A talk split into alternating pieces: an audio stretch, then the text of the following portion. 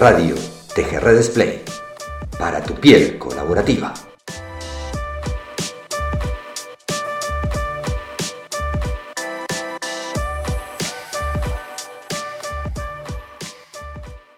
Bienvenidos a otro episodio de Radio TGR Display para tu piel colaborativa. Y hoy vamos a, a, estar directamente arriba de un avión. ¿Y esto por qué? Porque hoy vamos a hablar de la metodología JET. Simplemente vamos a, jugar con esta tripulación que lleva de alguna manera cierto gobierno y cierva ciertos pasos de eh, TGRedes. Así que voy a invitar a la tripulación eh, con el rol que cada una quiera ocupar en este el día de hoy. Eh, voy a invitar a, a Elena, a Cristian, a Caro, a Marinel, que están por allí eh, para, para sumarse a este vuelo en conjunto. Hola, hola, por acá preparada. Muy bien. Hola, hola, también, muy buenas. Y, y gracias por este espacio para conversar. Bienvenidos al vuelo. Una zafata medio mareada, pero aquí estoy. Bueno, tenemos, esto es parte de los equipos, ¿no? Esto es parte de, de todo. Claro. Sí, no, hola, hola a todos y, pónganse cómodos porque vamos a iniciar una muy bonita conversación. Bien, bienvenidos entonces a este vuelo. Aerolínea TGR Display los invita a este vuelo hacia el diálogo, hacia la conversación. Muy brevemente podríamos indicar qué es JET. JET es el acrónimo de hackear, erotizar, tejer en las organizaciones, tejer conversaciones. TGR siempre tiene como lema que somos redes conversacionales y desde allí es donde tenemos que empezar a, a cambiar la forma de ver las cosas. Y hackear normalmente nos podríamos llevar al jaque mate, a transformar o a cambiar o a matar una organización. Pero el jaque o el hackear también podría ser por el lado de los hackers eh, hoy de, desde la tecnología, desde la programación, que rompen todo y que hacen desaparecer las posibilidades. Nosotros vamos a hackearla y hackearla es poner en vilo al rey. Poner en vilo, poner en, riesgo a ese nuevo modelo, ¿para qué? Para poder ver otras alternativas, otras alternativas de, de, manejar, de gobernarse, de relacionarse, de vincularse. El eros viene de la fraternidad, viene de ese vínculo que tenemos con, con, el otro, entendiendo primero, entendiéndonos primeros a nosotros mismos. Esto de erotizar a las organizaciones implica llevar a la fraternidad a un modelo común que nos permita eh, vincularnos mejor con el otro. Y lo otro que vamos a terminar haciendo con la T es tejer. Tejer conversaciones, tejer modelos, tejer alternativas a la colaboración. Salir de la competencia para pasar a la colaboración, entrar a, modelos en donde el corazón y la mente confluyen en el hacer y nos sirven a trabajar en conjunto. Esas redes conversacionales que nos hacen, que hacen a la colaboración en sí misma. Quiero invitar entonces, desde este breve resumen de, de, qué es JET o la metodología JET, a entender primero esa base que hace que la colaboración funcione, que son los clejes, que son los individuos que cada uno, que cada uno de nosotros representa. Y un cleje podría ser cada una de nosotras en este espacio, podría ser un equipo, una comunidad que funciona por sí misma. Cleje, recuerdo también, es, es la suma de las, de las de las iniciales de cuerpo, lenguaje, emoción, historia, eros y silencio. Parte de entendernos y poder empezar a, a hackear esta organización es primero entendernos a nosotros mismos y ver también de dónde venimos y ver esta historia, ¿no? Y me gustaría primero preguntar al equipo en forma abierta, ¿qué hizo que hoy estemos hablando de esto? Ese historiómetro que siempre planteamos con, con nuestros invitados, ¿no? ¿Qué nos llevó a pensar JET? ¿Qué nos, ¿Qué nos atrajo esta tecnología social que permite que las organizaciones cambien su forma de, de vincularse y de tratarse? Siempre contamos en el contexto de la metodología TGRD que el cleje es como la semilla o el eje neurálgico que explica todo el contexto de trabajo en red o de entender las organizaciones como redes conversacionales.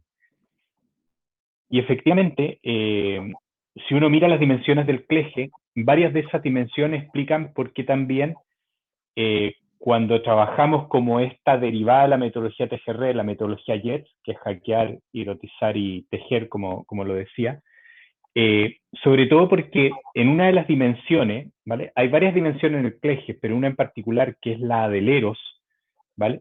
Que te explica si un equipo de personas, un grupo de personas que está en, una, en un contexto conversacional, en una red conversacional, fluye o no fluye, ¿vale?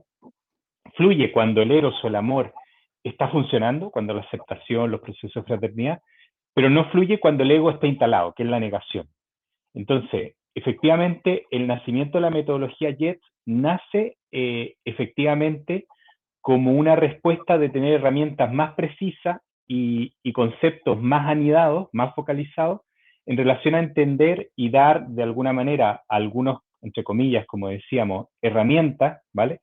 A una organización para que pueda, eh, de alguna manera, estar trabajando conversaciones que les ayude a superar esas problemáticas que hacen que el equipo no fluya, ¿vale? Entonces, del eje central de las tres eh, hackeando, erotizando y tejiendo que hace, la hace, el, hace el acrónimo JETS, yo te diría que la parte de erotizar es la central.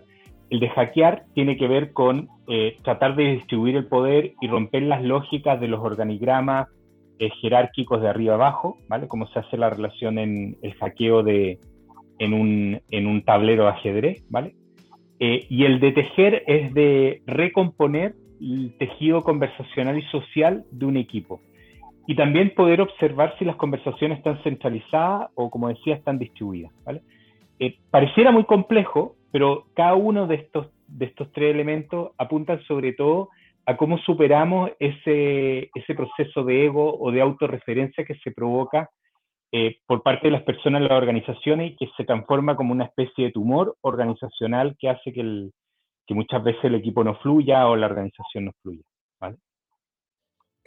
Sí, yo, yo quería traer una palabra que de hecho en el manual de JET está en, en, también ahí reflejada, que es el aburrimiento. Yo creo que a, a, varios por aquí nos trajo el aburrimiento de las organizaciones en las que participábamos o cómo nos estábamos organizando, cómo nos relacionábamos. Y desde ahí surge esta nueva manera de decir, a ver, para, miremos, me reconozco, eh, qué habilidades tengo, qué me gusta hacer y cómo eso lo puedo poner al servicio en un equipo. En un equipo que se plantea los roles, que se pregunta por los roles y se pregunta por lo que quiere hacer, por su propósito. Y desde ahí el hackeando, o sea, desde ahí nos hackeamos ese aburrimiento para reencontrarnos y, y reescribir este, el momento que estamos viviendo. Ese vínculo, esa relación de entre cada una de nosotras y, los roles que se van dando en forma constante, ¿no? Esto de cómo vamos cambiando la posibilidad del hacer, la distribución de los liderazgos, la distribución de las cargas. Eh, desde ese punto, Elena, ¿cómo, cómo lo ves? ¿Cómo, ¿Cómo, lo estás viendo vos? Insisto, siempre desde la mirada de uno y, de qué hace que hoy estemos aquí hablando, ¿no? Sí, sí, efectivamente. Eh, bueno, a mí personalmente lo que me pasó es lo que contaba caro, esa sensación de, no tener más sentido el pertenecer a, organizaciones jerárquicas, el, encontrarme incómoda y el empezarme a preguntarme muchas, muchas preguntas, eh, ir muy para adentro. Y, me pasó de encontrarme con redes y, con, un, eh, em, con una posibilidad de armar un equipo eh, con estas características, ¿no? con gente que le pasaba lo mismo, que quería hackearse a sí mismo, es decir, decir ya basta, como dijo Caro, eh, no, quiero más esta, esta forma de, vincularme y de, trabajar. Y, empecemos a darnos como, como, pares, como iguales, y distribuirnos los roles, como decías, este, Mariano, de una manera muy natural, muy orgánica, muy de acuerdo a lo, a lo que me facilita más este, hacer, a, mi personalidad, a la personalidad de, de, los compañeros. Y entonces nace así de una forma orgánica y natural el empezar a, a descubrirnos en nuestras potencialidades y ahí este, relacionarnos desde ese lugar, no desde las debilidades de la estructura, sino justamente de eso, desde desde lo emocional y desde lo que mejor sé hacer, lo que mejor me sale, lo que le, puedo agregar más al, equipo. Entendiendo que cada uno va a aportar desde su lado, eh, y entendiendo también que el Eros empieza a, crear esa igualdad, esa libertad, esa fraternidad, este, si bien parece y suena a la vieja Revolución Francesa, pero la realidad es que es lo que nos hace individuos e individuales a cada una de nosotras y que nos vincula con el otro desde esa igualdad y desde esa individualidad.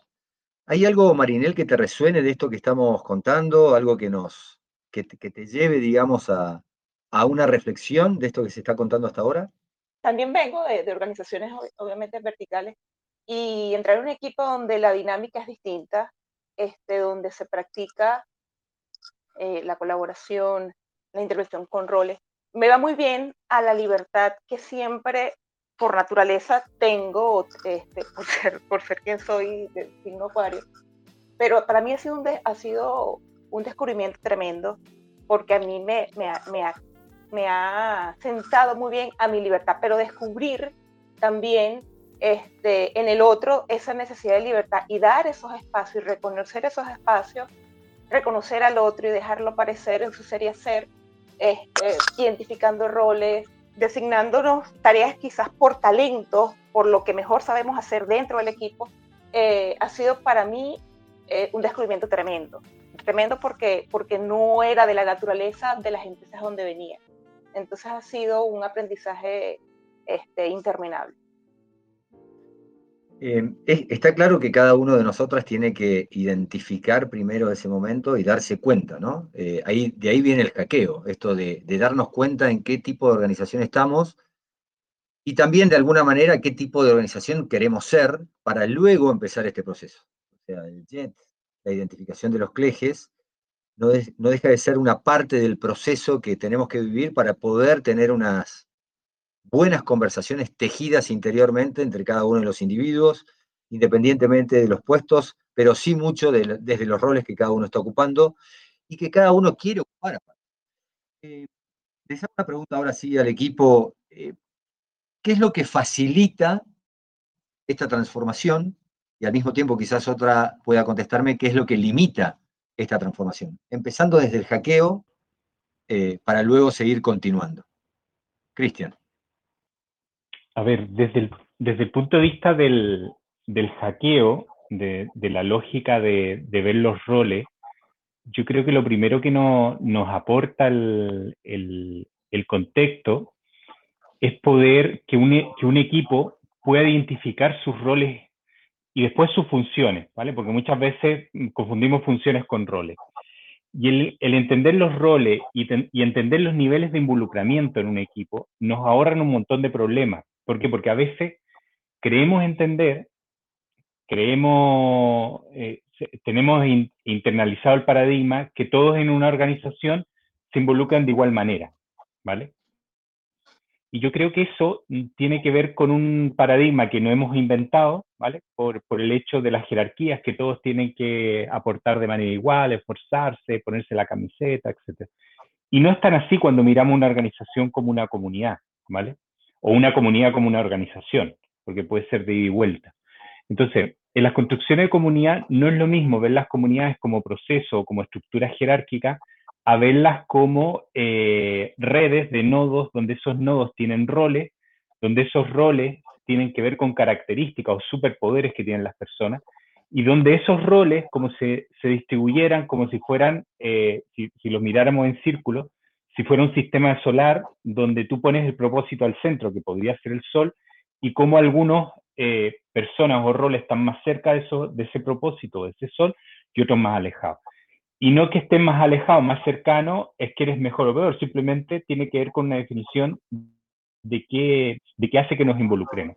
Entonces, el hecho de empezar a hacer análisis de organizacionales o mapas organizacionales desde esa mirada, ¿vale? No, nos empieza a abrir otro camino y otra, otra, otra, otra forma de, de entender las organizaciones, ¿vale? Y si eso después le sumamos la, la, red organizacional, ¿vale? Que nos relacionamos en esta red conversacional. y donde el Eros, como decíamos, el, el, el, eje central que mantiene la intensidad de esas conversaciones y el ego, el que rompe esos hilos conversacionales, también viene la segunda herramienta que, te, que nos ayuda de alguna manera a ver cómo está eh, ese equilibrio o ese nivel, porque la, segunda herramienta que nos ayuda a ver si nosotros estamos en el eros o en el ego o, en, o en puntos intermedios, en un análisis que conecta emociones con corporalidad, etcétera, que no estamos acostumbrados a hacerlo, ¿vale? Muchas veces hacemos los análisis organizacionales, etcétera, las percepciones como si fuera desde la cabeza, ¿vale? Pero no necesariamente pasándolo por lo que siente el cuerpo y lo que y, identificando también eh, nuestro elemento emocional. Y el tercero tiene que ver con ver el tejido conversacional, ¿vale? quién conversa con quién o quién está conectado con quién y quién no está conectado. Y eso también nos ayuda, junto con el mapa de roles, junto con el, con el mapa de ver cómo está nuestro equilibrio entre el eros y el ego, eh, ver si está centralizada, si alguien está centralizando de alguna manera las conversaciones o las conversaciones del equipo están bastante distribuidas. Esas tres herramientas, indirectamente, yo no soy muy amigo de los diagnósticos, nos ayudan a sacar una fotografía de cómo está la organización, ¿vale? pero también nos ayuda a ir generando indicadores, ¿vale? Si nosotros aplicamos las herramientas que están detrás de cada uno de estos en el tiempo, nos va indicando, nos va mostrando una fotografía como si fuera un telar, siempre decimos las tecnologías sociales son un telar, que nos ayudan a ver el diseño conversacional en un determinado momento. Y podemos ir viendo en el tiempo si lo aplicamos, pero también al aplicarlo es como ir eh, abriendo espacios conversacionales que nos ayudan a, desarrollar preguntas y conversaciones, valga la redundancia, que, no, que normalmente no tenemos, pero que la herramienta, como si fuéramos un gimnasio, nos invita a mejorar la performance organizacional en cualquiera de estos, en cualquiera de estos temas.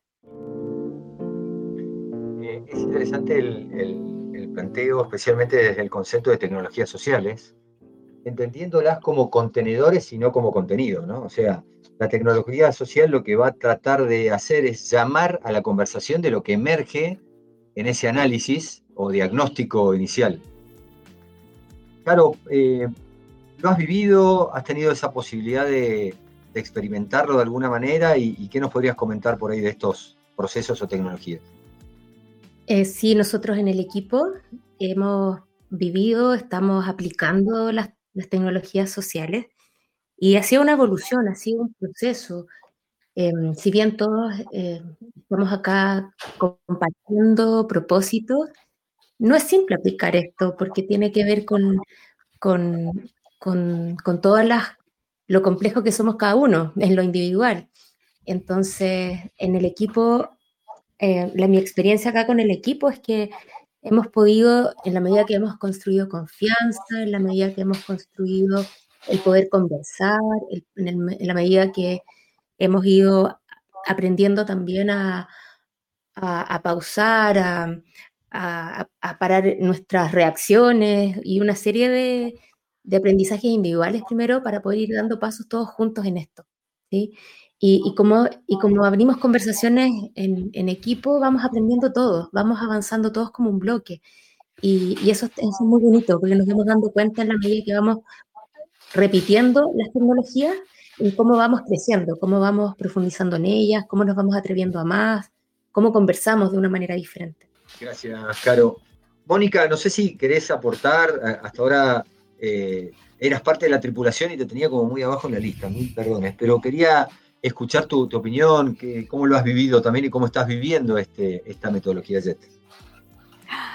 Sí, Mariano, me fui muy atrás en, en los asientos y, y me quedé perdón, perdón. Sin, ser, sin ser tan visible. Pues más bien me ha permitido escuchar y ir reflexionando desde esa práctica y uniéndome un poco al compartir de, de cómo lo hacemos en redes eh, y escuchando ese, ese resumen súper conceptual, pero claro que nos dio Cris, esa práctica de qué facilita y qué limita. Fíjate que mi acercamiento a tejer redes fue a través de la escuela.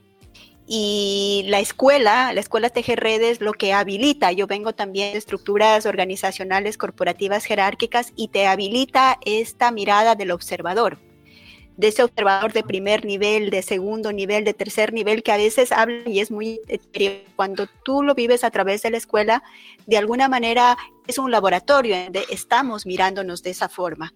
Y Tejerredes como tal, una vez que eres parte, como en este caso puedo colaborar con todo el equipo, efectivamente se vuelve también un laboratorio de esa organización en donde ese observarnos va hacia un proceso interior, pero sale también a un proceso exterior que nos permite experimentarnos en ese hackeo y eso facilita esas conversaciones que Caro nos dice.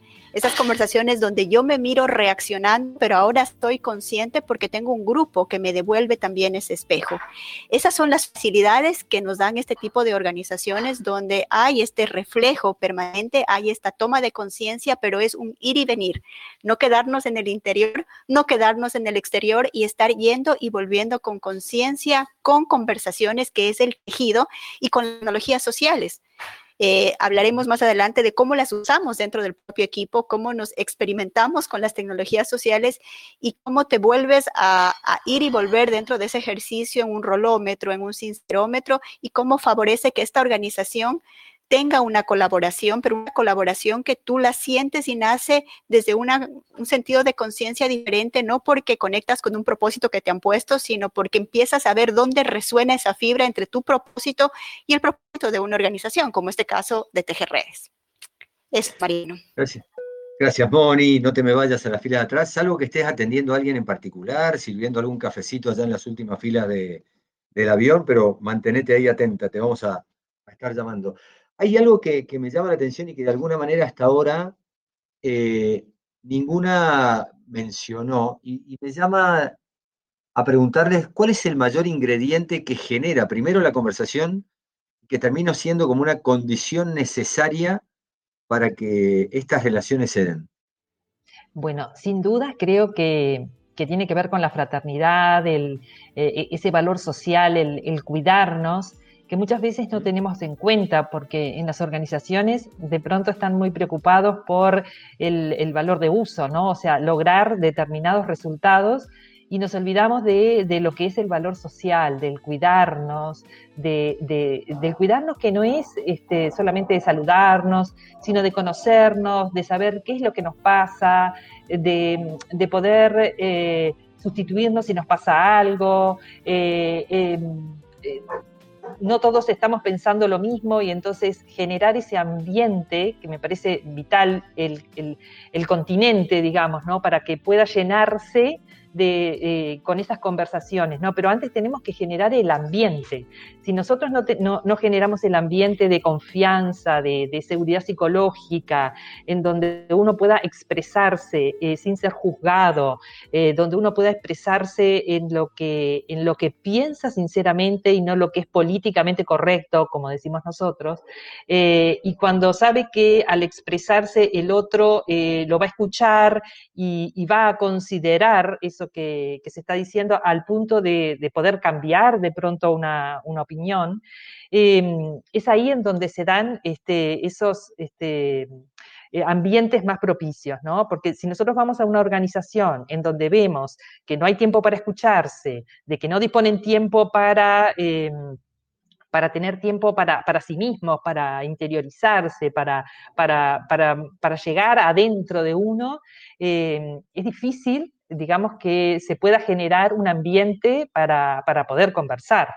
¿no? Si están todos apurados y lo que les interesa es nada más que eh, lograr determinados objetivos económicos eh, y, esto lo consideran como una pérdida de tiempo, entonces ahí nos damos cuenta de que no estamos generando el ambiente propicio para, para tomarnos la pausa, para poder escucharnos, para sacar los juicios, para estar presentes, ¿no? O sea, presente en el aquí, en el ahora. Creo que eso, Mariano. Me llama mucho la atención y, resueno con lo que decís respecto a, gran parte también de los temas que hemos trabajado a lo largo de los distintos episodios de TGR Display, de Radio TGR Display, que son justamente esto, ¿no? Eh, el vaciar, el dejar aparecer, el, generar los espacios de confianza, el yo sé que no sé y aceptar nuestra propia vulnerabilidad, en entender que tengo que aceptar al otro como un auténtico otro, todos estos ingredientes que hacen a una buena relación, pero esto se, lleva adelante practicando, es decir, no es lo hago una vez y dentro de 10 años me vuelvo a juntar de nuevo a hacer otro rolómetro, sino que hago de la conversación y de estos espacios una rutina, una forma de ser, una forma, digamos, desarrollo la cultura. Cristian, ¿Qué, te parece a vos todo esto? Eh, yo creo que la, la, en la medida que hemos ido conversando, hemos ido viendo que una organización puede funcionar de manera tradicional como la mayor parte de las organizaciones que conocemos eh, se desarrollan. Como decía Elena, muchas se preocupan por eh, mantener la sostenibilidad económica, por, por, cumplir los servicios que tienen que hacer, etc. Pero efectivamente, por otro lado, nosotros lo que, lo que, lo que ponemos también acento o, también está en, lo, en, el, en el hacer de este tema de trabajo en red, eh, vale, es importante preocuparse por el valor de uso, la facturación, los servicios, pero también al otro lado es importante cuidarse, ¿vale? Que el equipo se conecte, que el equipo cultive esto que llamamos héroe, esto que llamamos amor, esto que llamamos fraternidad. Eh, y que no es el, el, amor de que nos andamos abrazando y te digo te quiero mucho. No, es, es cuidarnos, observarnos, es ver los detalles mínimos, conversar cuando algo no está chirriando, ¿vale? El primer indicador siempre que existe es el corporal. Entonces, la cultura, que tú lo, lo preguntabas, es un proceso que va, se va, va evolucionando, se va transformando, ¿vale? Eh, a veces para mejor, otras veces para peor, depende, depende de las organizaciones, ¿vale? Ahí, y depende mucho también de sus carismas, de, su, de sus propósitos, de, de sus valores, etc. Y, pero lo que buscamos con esta herramientita es que las, las organizaciones vayan evolucionando, eh, no te voy a decir si van a mejorar o van a, van, a, van a empeorar, pero que sí se vayan dando cuenta de cosas que no siempre ven a simple vista o que son o que o, o de conversaciones que son que son que son que son obvias vale eh, la idea es, es, es, entrar en esas conversaciones que no son obvias vale eh, quién estamos cómo estamos en qué roles qué nivel de involucramiento eh, estoy en el ego, estoy en el eros, estoy, estoy conectando con tales personas, no conecto con tales personas. Son conversaciones difíciles. Y al ser conversaciones difíciles, a veces las dejamos debajo de la, de la alfombra, debajo de la moqueta, según como queramos decir, ¿vale? Porque son incómodas. Entonces, esta herramienta, de manera lúdica, ¿vale? Y por eso decimos que son como un pequeño telar, gimnasio, etcétera, nos invitan a, abrirnos e ir de a poquito. nadie se imagine que la herramienta es como ir a un gimnasio el primer día, ya voy a entrenarme para, para correr los 100 metros en 10 segundos, ¿vale? No, no, no, no, no es posible. Tiene que ser de manera secuencial. Hay que ir utilizándolas de manera secuencial e integrándolas en la organización para ir transformando ese proceso y esa cultura, ¿vale? Si queremos una cultura basada en, otro, en otros elementos y en otras características. Amar el proceso y no el resultado. Eh, la cultura se, va formando día a día y va, creciendo, digamos, esta, esta posibilidad. Eh, me interesa ver, a ver, la gran pregunta es, ¿y esto cómo lo llevo adelante? ¿Cómo lo implemento? ¿Cómo lo desarrollo? Y acá creo que como equipo podemos usar de alguna manera el ejemplo de la misma, el mismo equipo de Tejerredes que lleva adelante estas tecnologías sociales. ¿Cómo fue el proceso de nuestro equipo? Sí, yo creo algo que, que lo hemos estado también conversando internamente es que nosotros como equipo estamos distribuidos en distintos países y, y, yo recordando experiencias de trabajo con personas que están al lado mío, sentadas, creo que he generado más vínculos en, eh, más rápido incluso con el uso de estas tecnologías, con atrevernos, como decía Cris, a tener estas conversaciones incómodas, pero tenerlas desde un espacio eh, fraternal, donde un espacio cuidado, nos ha permitido poder sentirnos, al menos así lo siento yo, eh, muy cerca, muy conectados y, la barrera distancia no es barrera. Entonces creo que eso es, es algo que la recurrencia de la herramienta, el hacer check-in eh, que es el, animómetro, la herramienta más, quizás más, más usada y una de las más eh, simples de, de, compartir, es que lo hacemos siempre. Entonces, esa, esa rutina, esa repetición, nos invita después a atrevernos a las otras conversaciones y a conectarnos a pesar de nuestras limitantes físicas. ¿sí? Es decir, no, no importa dónde estemos, sino que realmente tengamos esa cultura como, como prioridad por encima de todo, ¿no? Que ya, que ya sea la costumbre de cómo funcionamos. Esto nos ayuda a ir avanzando. Mónica, ¿cómo, cómo lo viste vos eh, en, este proceso, digamos, habiendo hecho la escuela el año pasado y entrando en el equipo quizás a, ya entrado el año? Eh, ¿cómo te sentiste en un proceso que ya de alguna manera venía funcionando? Y esto también aporta a, estas brechas o obstaculizadores que, podemos encontrar en el mismo proceso. Mira, Mar, justo súper interesante porque pues me uní después del proceso de la escuela y fui recibida con el acuerdómetro otro elemento que lo, que usamos.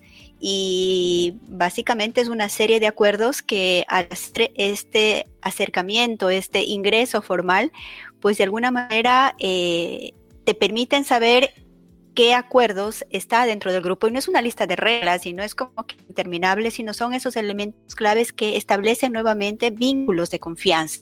No solo el propósito, que ya de por sí es inspirador, sino este cómo lo vamos a hacer, qué vamos a acordar y que lleva como a un cuidado de grupo.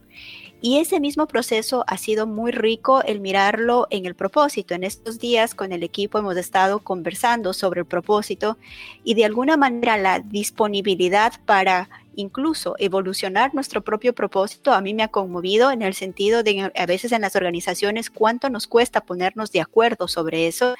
Y sentir en el equipo hay un acuerdo sobre que el propósito necesita evolucionar y no es un propósito de hace dos años, es un propósito que ya ha venido como ha sido como acotado el, año anterior recientemente por el equipo antes de que yo entrara, el ver esa sensibilidad con la cual podemos aceptar que ese propósito necesita dar un salto, necesita moverse, es una resonancia de equipo que uno lo puedes como vivir y a veces te queda corto el explicarle a un tercero porque la herramienta, que se vuelve un hábito que se, se, instala en ti desde un lugar más atrás que no es solo el que lo racionalizo, sino que lo vivo con ese equipo. Te transfiero algo de mi experiencia, tal vez soy medio subjetiva, pero así lo tangibilizo y así como que lo, que lo siento, Mariano. Gracias, Mónica. Eh, me interesa también escucharla a Marinel. Eh, ¿qué, te limita eh, esta tecnología? ¿En, dónde ves alguna, alguna posible obstaculización o, bloqueo? Bueno, fíjate que más que verlo, es descubrir este, que no ha sido un obstáculo porque nos hemos, nos hemos dado permiso a ello y es el tiempo. construir la confianza, fraternidad toma su tiempo, porque somos seres complejos con tiempos distintos, miedos distintos, ¿no? Entonces, eh, a uno le toma más tiempo que a otro irse abriendo a esta, a esta nueva cultura. Entonces, pretender como organización que estos cambios sucedan rápido, a mi entender, es el primer, eh, el principal obstáculo, ¿no? Y, para nosotros no ha sido así, nos hemos, nos hemos dado el tiempo, nos hemos dado nuestros tiempos. Eh, hemos, hemos hecho varias, varios sincerómetros, hemos hecho varios rolómetros y, van evolucionando. Y van evolucionando, el equipo va evolucionando de, con, la práctica, ¿no? Y, y, quizás lo que reconozco es eso, ¿no? Que, que, nos hemos respetado nuestros tiempos de evolución. Creo que eh, en mi, en mi experiencia eso ha sido lo que, lo, lo que he aprendido aquí y, que siento que, que, en lugar de ser, que no ha sido un obstáculo para nosotros, pero que en otras organizaciones posiblemente pueda hacerlo si pretenden cambios rápidos, cambiar una cultura muy compleja. Imagino que sí, y, creo que forma parte de lo que hablamos, ¿no? De este proceso. Por otro lado, eh, entender que la limitación quizás está más en uno mismo respecto a, a lo que uno piensa o a desde dónde hace lo que hace. ¿Cuál es esa esa mirada, ese paradigma que nos lleva a de golpe entrar en una organización 100% colaborativa, abierta, que llama a la conversación, eh, y quizás la, gran limitación somos nosotros mismos, ¿no? Esa, hablando del CLEGES, la H es la historia justamente de nosotros que, nos habilita o nos limita en la posibilidad de hacer o, de crear. Y Elena, ¿cómo fluye el, equipo? ¿Cómo, ¿Cómo, ves, siguiendo con esta posibilidad de tomarnos como ejemplo de, esta metodología JET. Eh, nos hackeamos, nos evolucionamos y después, ¿cómo, cómo sigue este equipo? ¿Cómo lo ves? Bueno, eh, nos hackeamos, nos erotizamos, este, eso lo hacemos con tecnologías sociales, como decían mis compañeros. Eh, hemos este, aplicado mucho la tecnología social del rolómetro para hackearnos, la del sincerómetro eh, para erotizarnos, y ahí nos dimos, este, aplicamos, digamos, lo que es la inteligencia vincular, ¿no? El abrir mucho las orejas para escuchar, eh, el corazón para hablar y hablar no solamente de uno, sino de los otros. ¿No? Entonces, eh, uno tiene que, este, con estas tecnologías, hablar de, lo que opina, de alguna manera, de lo que ha sido el otro en cuanto al involucramiento, y, es la mirada de uno. Entonces, con la mirada de cada uno de, nosotros del equipo, eh, podemos completar la mirada. Entonces, este, eh, ahí es como, como va fluyendo, como se va generando la confianza, como vamos aprendiendo de, mirar eh, espejos este, que nos devuelven algo de nosotros que de pronto nos gustaría cambiar o, o no lo teníamos presente o no nos dábamos cuenta. Y ahí empezamos a tejer, a tejer en conversaciones, conversaciones grupales, conversaciones de a dos, de a tres, tenemos ese círculo de, cuidados, de, cuidados de personas, en donde justamente trabajamos especialmente para cuidar el equipo. Entonces, desde ahí eh, aplicamos todas las tecnologías, nos preparamos, especialmente como que estuviéramos trabajando para afuera, pero estamos trabajando para el equipo y dedicándole todo nuestro tiempo y nuestro amor. Así que bueno, así nos vamos tejiendo y, vamos formando nuestra, nuestra telaraña con una, con una tensión que a veces puede ser un poquitito más tensa o a veces un poquitito más floja, pero articulándola eh, y, teniendo las conversaciones que necesitamos tener, eh, le vamos dando la atención adecuada a la red. Em, gracias, Elena. Ahí, hay algo que mencionaste que me, que me resulta más que interesante, esto de facilitar las tecnologías creo que uno de los roles que, son más importantes, y acá me meto un poquito del lado del equipo, pero uno de los roles más importantes eh, en el, al momento de tejer conversaciones más allá de las organizaciones es quien las facilita. Y el, facilitador no es necesariamente el líder que va a llevar adelante la reunión y que va a decir quién habla, quién no habla, sino el que da las condiciones a través de estas tecnologías sociales, a través de cualquier herramienta, a que las conversaciones surjan. Eh, dar la posibilidad de que todos opinen, dar la posibilidad de asegurarnos de la participación de, todos y desde ahí permitirnos fluir, escucharnos, abrir nuestra cabeza, abrir nuestro corazón y, permitirnos hacer. Em, si alguno, invito a alguno a, hacer como un breve resumen del proceso completo. Si yo tuviese que poner en, no sé, cuatro, cinco, seis puntos este proceso, ¿cómo lo podríamos describir? el proceso del JET. Cristian. Yo te diría que lo primero, y por ahí Carolina, si no me equivoco, lo decía, eh, hay, una hay una de las herramientas que no está en JET, pero, pero que es básica para nosotros, el animómetro. ¿vale? Y el animómetro no es solamente una herramienta en el papel, ¿vale? Y de hecho ninguna de las herramientas solo se miden por ponerla en el papel. El papel o en, lo, los formatos, como el, hablábamos, el rolómetro, el sincerómetro el, o el conectómetro, nos ayudan a ver un dibujo en un tiempo específico de ciertas conversaciones. Pero te diría que el animómetro que todos llevamos incorporado en nuestro cuerpo, ¿vale? Eh, nos da como el primer paso a decir si vale la pena o no meternos en esta historia, meternos a, a medir herramientas, porque no se trata de decir, vale, eh, hoy que venga alguien un día y le diga a un equipo, mira, estuve en una, en, una charla y estuvieron hablando un par de herramientas, las traigo y las vamos a empezar a aplicar este problema. No es tan así. Yo creo que tiene que haber una cierta vibra, ¿vale? Corporal, primero personal, pero también del equipo y un acuerdo del equipo de poder avanzar en usar estas herramientas, ¿vale? Hay una conversación previa, hay una hay un, hay un sentir, ¿vale? Y eso es tener ese animómetro. Nosotros el animómetro es para medir un poco los estados de ánimo, etcétera. Pero no solamente es medir el estado de ánimo, si hoy día estoy bajo, estoy alto, etcétera, sino también medir la percepción de lo que necesita o quiere el grupo, o cómo está el grupo, ¿vale? Yo te diría que ese es el primer paso. Y yo creo que el segundo paso, sin poner mucho, es, ir de a poquito aplicando las herramientas. Si tú me preguntaras por cuál hay que partir o iniciar, eh, yo creo que todas tienen su, grado de dificultad. Eh, creo que el sincerómetro ayuda un montón porque es como una, es una ampliación del animómetro. El sincerómetro de hecho nace a preguntas que nos estábamos haciendo o que veíamos que estaban desarrollando o evolucionando la propia herramienta del animómetro a tratar de mirar los estados de ánimo en relación a, si estábamos en el ego, en el eros, etcétera, etcétera, ¿vale? Eh, cómo estábamos corporalmente, entonces yo diría que una herramienta, el segundo pasito es como eh, a lo mejor empezar con alguna herramienta en la versión más fácil del sincerómetro, porque, porque tiene varias etapas cada una de las herramientas. ¿vale? El sincerómetro creo que tiene, eh, tiene, tiene dos, dos, dos, dos, o tres partes en el juego. Una primera parte del juego que siguen dos, que es cómo me veo y cómo me ven en tiempo real, y después cómo me veo en el futuro y cómo me ven en el futuro. ¿vale?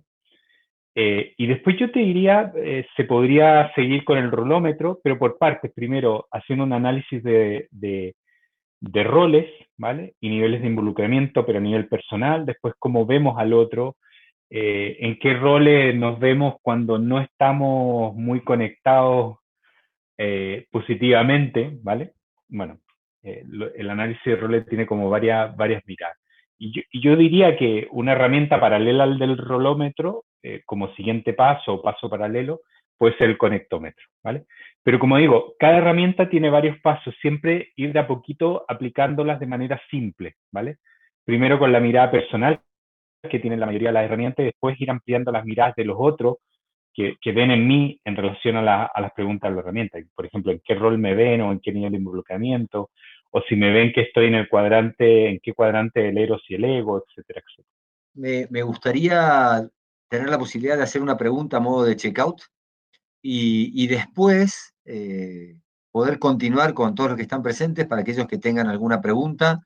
Eh, saben que tienen dos alternativas. Primero vamos a, dar abierto al micrófono y por otro lado dentro del chat de la comunidad, si quieren hacernos hacer preguntas que, podamos estar haciendo durante esta entrevista, eh, bienvenidas. Igual vamos a tener ahora un pequeño espacio de, idas y vueltas y de conversación abierta específicamente.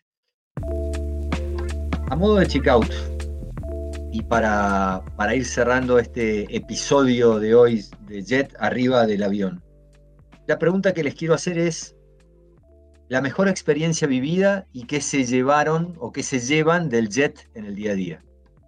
Bueno, experiencia este, no fue precisamente con el equipo, este, fue cuando todavía formaba parte de la escuela que tuvimos un sincerómetro en un gran lab y ya estando en el equipo vi de nuevo el video. Este, estaba una compañera del equipo en ese momento que físicamente se encontraba este, enferma, bastante enferma, y cuando escuché su sincerómetro, eh, era con respecto a su equipo de trabajo, cómo se sentía su equipo de trabajo, eh, me impresionó, me impresionó enormemente eh, cómo refleja, este, cómo una tecnología puede hablarte tan claramente de tu realidad. Este, entonces, nada, para mí fue un, o sea, a partir de ese día empecé a vivirlas y a tenerlas presentes más que nunca, ¿no? Entonces, esa fue, digamos, una de las cosas que más, más me llevo y más este, me hace tener presente eh, el poder de las tecnologías y de la metodología. Eh, Mariano, yo me llevo dos.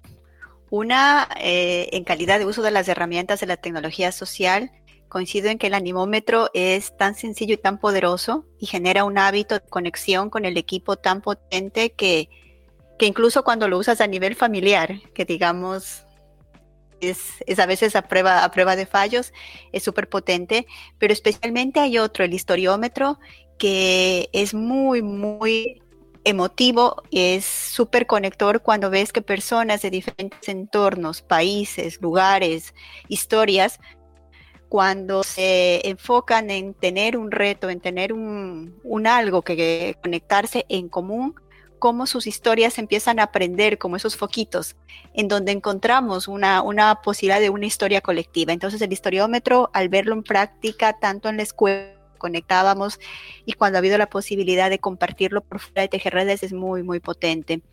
Y en cambio, desde el, desde el interior, como equipo, el mismo uso del rolómetro, nosotros desde, desde Tejer Redes, ha sido una fuente de aprendizajes, eh, de reflejo permanentes. Y, como equipo y como organización que nos experimentamos a nosotros mismos, eh, yo me llevo el, rolómetro. Para mí eh, también me llevo el, rolómetro porque el rolómetro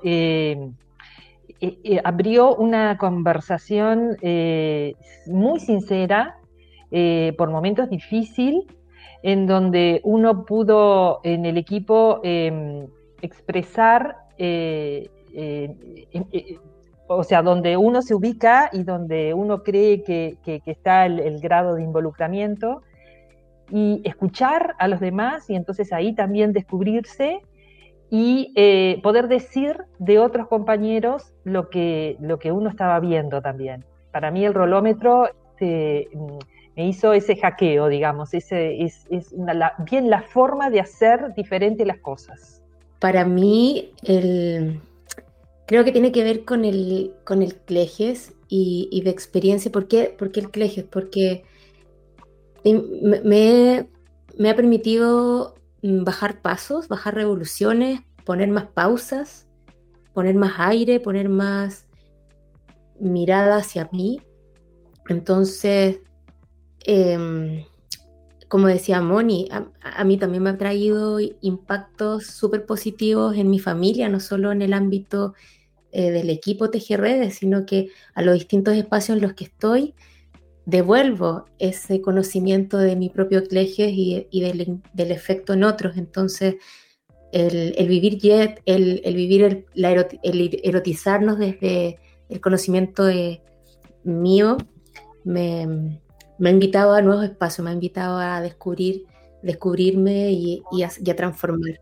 Yo un poco resumen coincido con el resto, es decir, cleje, animómetro, rolómetro, etcétera. Yo creo que son todas herramientas que, en su justa medida nos van, nos van generando un ecosistema de cuidado, de trabajo sobre la cultura organizacional, de avanzar, etcétera, ¿vale? Eh, por ahí, por ahí eh, lo decía Mónica, si no me equivoco, el historiómetro. Hay herramientas para cada una de las letras a veces el CLEGE. A veces una herramienta como el sincerómetro te, te, mezcla el análisis, la mirada del cuerpo, la emoción, el, el eros, en este caso el ego. Bueno, yo creo que en su conjunto, pero, pero si me tuviera que quedar con alguna, que todas me gustan, creo que soy un fanático desde los inicios, como alguien lo decía por ahí también, del Clegis, ¿vale? De Cristian, muchísimas gracias. Gracias a esta tripulación, gracias a este viaje hermoso que hemos vivido y que nos han llevado a un mundo en donde se inicia la colaboración. Eh, el hackear a la organización implica revisarnos, revernos, analizarnos como roles, como organización, como propósito, ese eros que hace a la fraternidad, a esa unión, a esas ganas de, vivir y convivir con el otro en lo que queremos hacer y en, cómo desarrollarnos y generar el cambio. Y por sobre todo en tejer conversaciones entre estos clejes que hacen a cada una de nosotras y que nos hacen en conjunto. Muchas gracias por este episodio, ha sido realmente un placer. Episodio jet, episodio dentro de un avión o sobrevolando las culturas, las distintas alternativas y formas de, vernos, de llevarnos, pero que en definitiva nos deberían llevar a, lo que la madre naturaleza nos invita a hacer, y que es que somos con otros, formamos parte de un ecosistema, formamos parte de un sistema natural que necesita, necesita sí o sí de cada una de nosotros. Necesita que podamos aportar, que podamos ser escuchados y que podamos seguir creciendo como sociedad. Muchas gracias. solo como cierre, ahora sí vamos a, dar paso a, los que están, nos están escuchando. Si alguno quiere hacer alguna pregunta, eh, está invitado ahora a participar, a formar parte de estas conversaciones que hemos tenido eh, a lo largo de esta hora en este episodio. Así que micrófono abierto, simplemente eh, escuchamos alguna pregunta, alguna duda o algún comentario que les resuena, que les llama la atención, que se llevan. Queda abierto el micrófono. Hola, sí, otra vez yo, Lorena. Les agradezco mucho. Les agradezco mucho que nos hayan invitado de pasajeros o yo por, hablo por mí de estar de pasajera en su jet. El, viaje corto ha sido intenso.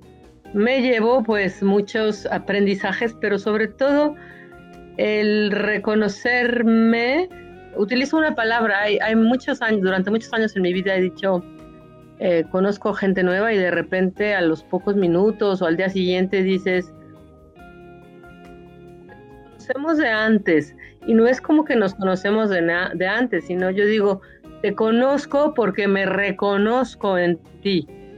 Entonces, de alguna forma, sin yo estar eh, como ustedes, al nivel de ustedes en, en la escuela y en tejer redes eh, y, ser ya una experta en las herramientas, pues mucho de lo que han comentado aquí, eh, pues claro que me resuena porque con de otra forma o llamándole de otra forma a esas herramientas, lo he utilizado a lo largo de la facilitación y acompañamiento que hago de procesos participativos del cambio. Entonces me da muchísimo gusto, me siento eh, em, súper feliz de estar aquí con ustedes y escucharles. Y, y, espero seguir compartiendo y aprendiendo. Ya me enteraré cómo es esto de la escuela. Gracias.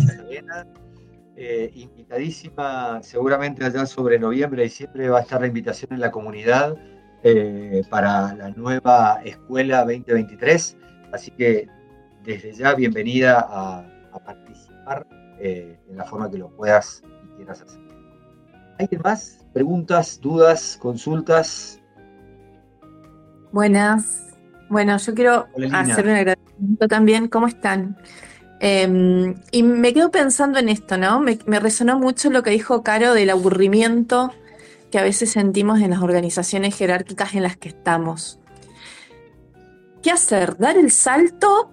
Seguramente no, no, no, pretendo que respondan esto, pero hay que dar el salto, hay que cambiarla desde adentro, hay que mm, hacerlas de nuevo. No sé, me quedo pensando en eso. Buenas preguntas. Ahora sí, parte de la tripulación, ¿alguno que quiera contestar? Sí.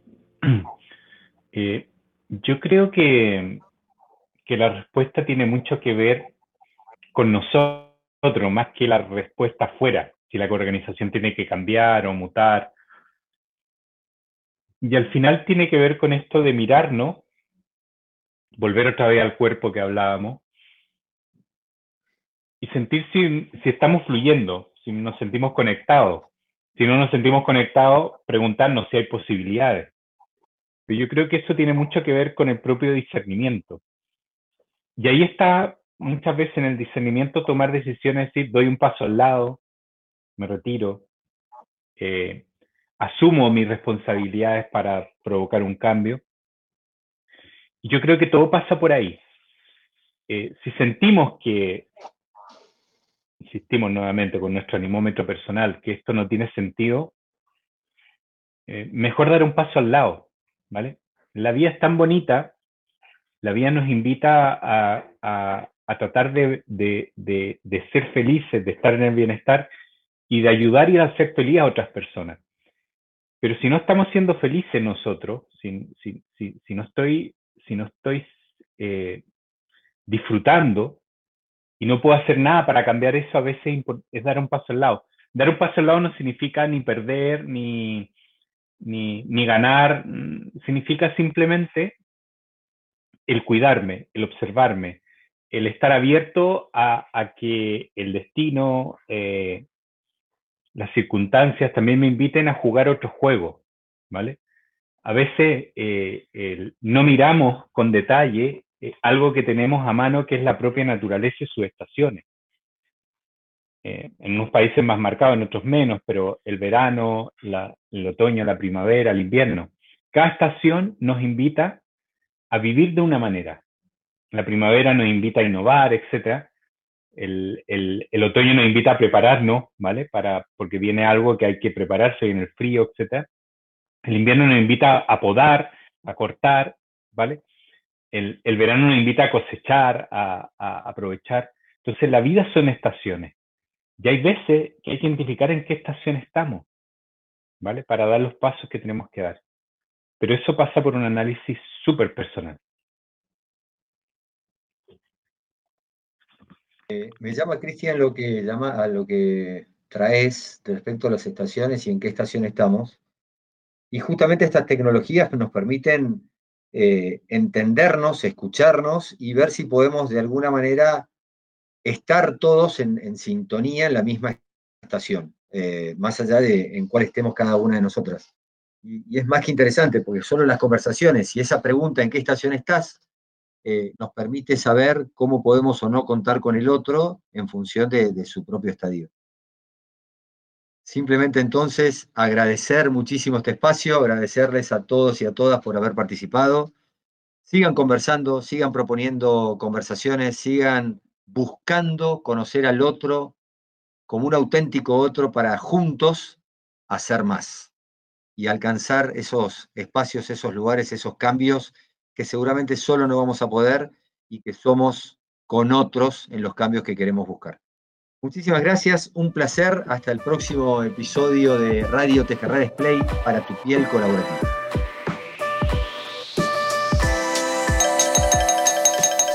Radio Tejerra Display para tu piel colaborativa.